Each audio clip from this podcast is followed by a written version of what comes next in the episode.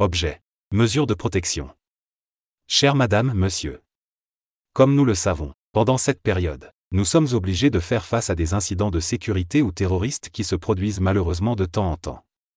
Quand une personne est attaquée dans un lieu public, il y a deux options de réaction comme vous le savez. Une option est de riposter et de se battre avec le même auteur, et l'autre option est d'essayer de s'échapper de l'endroit jusqu'à ce que la rage passe.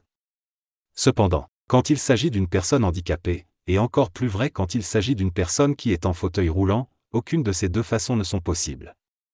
Ma question à vous est la suivante. Y a-t-il eu une pensée dans le développement d'armes ou d'armes accessibles qui peuvent aider une personne handicapée, si et quand elle se trouve dans une telle situation?